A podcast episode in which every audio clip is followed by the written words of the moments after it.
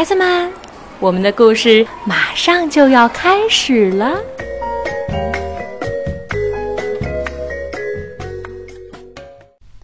小朋友们，大家好，我是开心妈妈，在南京为你讲故事。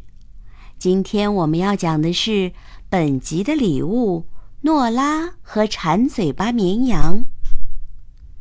四川李美文图，彭毅翻译，贵州出版集团公司、贵州人民出版社出版。欢迎大家光临。鹅已经等在那里了。咦，这就是请柬上说的地方吗？是谁把头给扎进了花里？是隔壁的本吉。啊，本吉，你也来喝下午茶吧。鹅对绵羊本吉也发出了邀请，可是本吉却一头撞到了门上，房子要倒啦！要不，我们干脆在院子里开个野餐会吧？鹅说。好吃的东西有胡萝卜汁、荞麦面包煎饼、梅子果酱，还有黄瓜三明治和菠菜夹心饼干。花儿也插好了，好吃的东西全都摆上了桌。可是，大家刚一坐到桌边儿，本吉就猛地扑了上去，稀里哗啦地吃了起来。吃完三明治，本吉又开始吃起梅子果酱来。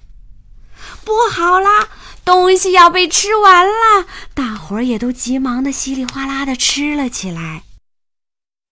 好容易吃完下午茶，他们就开始在院子里爬树。本吉刚一掉到树枝上，嘎巴，嘎巴，就响起了一阵可怕的声音，树枝断了。大伙儿全都来了一个倒栽葱，都怪你吃太多了。大伙瞪着本吉的眼睛，似乎都在这样说。本吉羞红了脸。去游泳池玩吧。鹅这么一说，大伙儿全都朝着游泳池跑过去了，因为大伙儿一起跳了进去。水就漫了出来，全都怪你这只馋嘴的大肥羊！给大伙儿这么一瞪，本吉的脸又红了，悄悄地低下了头。睡午觉的时候，本吉成了一个软软的大枕头，能够派上点用场，本吉显得很开心。什么呀？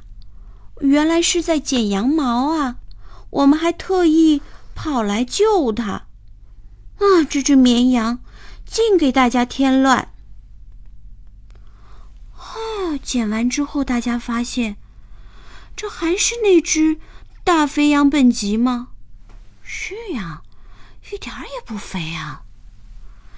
这一回是诺拉他们脸红了。为什么呢？因为大家总是在怪人家本吉。快到秋天了，有一天，诺拉收到了一个包裹，还用绳子拴着一封信，上面歪歪扭扭的写着：“对不起，上次我把花吃掉了，这是我的一份歉意。”里头装的是一件。用本吉的毛织的白毛衣，诺拉穿上一试，啊，好暖和，还有一股本吉的味道。原来本吉是一只又温柔又体贴的绵羊呢。诺拉的脸又红了。小朋友们，我们今天的故事就讲完了，下次再见。